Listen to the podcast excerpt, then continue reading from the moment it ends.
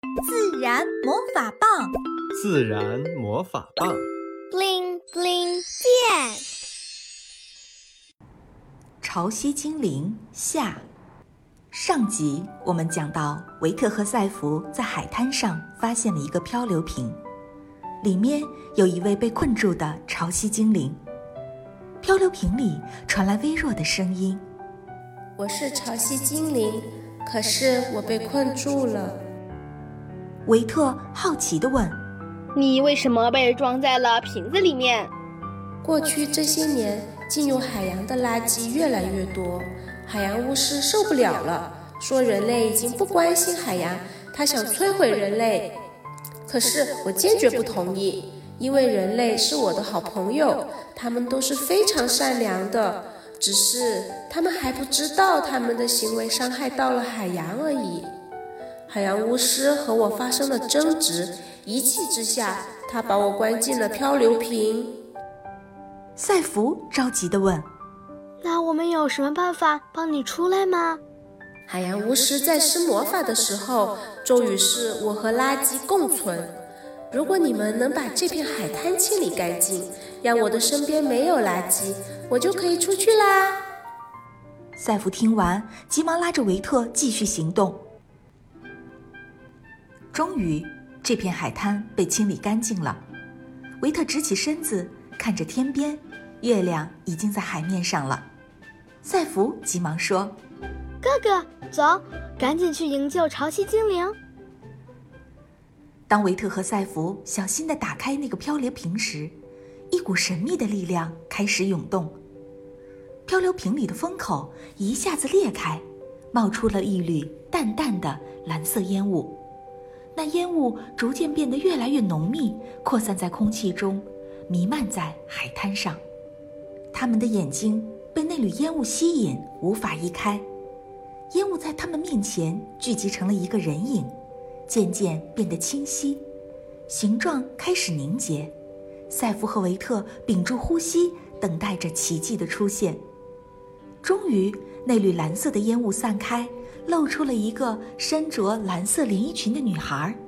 她的眼睛像海洋一样深邃，皮肤透着晶莹的光泽，仿佛是海水的倒影。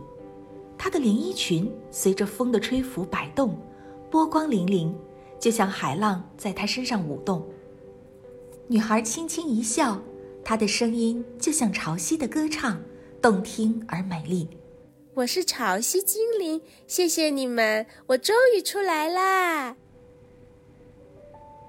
但很快，潮汐精灵的笑容消失，一种深深的忧愁涌现在他那海洋般深邃的眼睛里。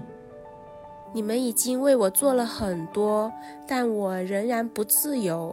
潮汐精灵低声地说：“只要我再次被垃圾包围，那个可怕的咒语就会再次发生作用，我又会被关进那个瓶子里。”赛弗急忙说：“我们怎样可以帮助你？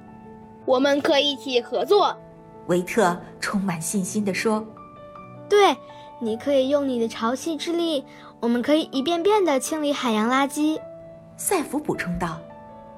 潮汐精灵听了，眼睛有点湿润，那是希望的光芒。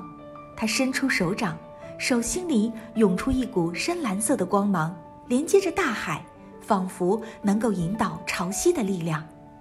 那么，让我们开始吧，潮汐精灵坚定地说。接下来的几天，维特和赛弗还有麦吉与潮汐精灵一同努力。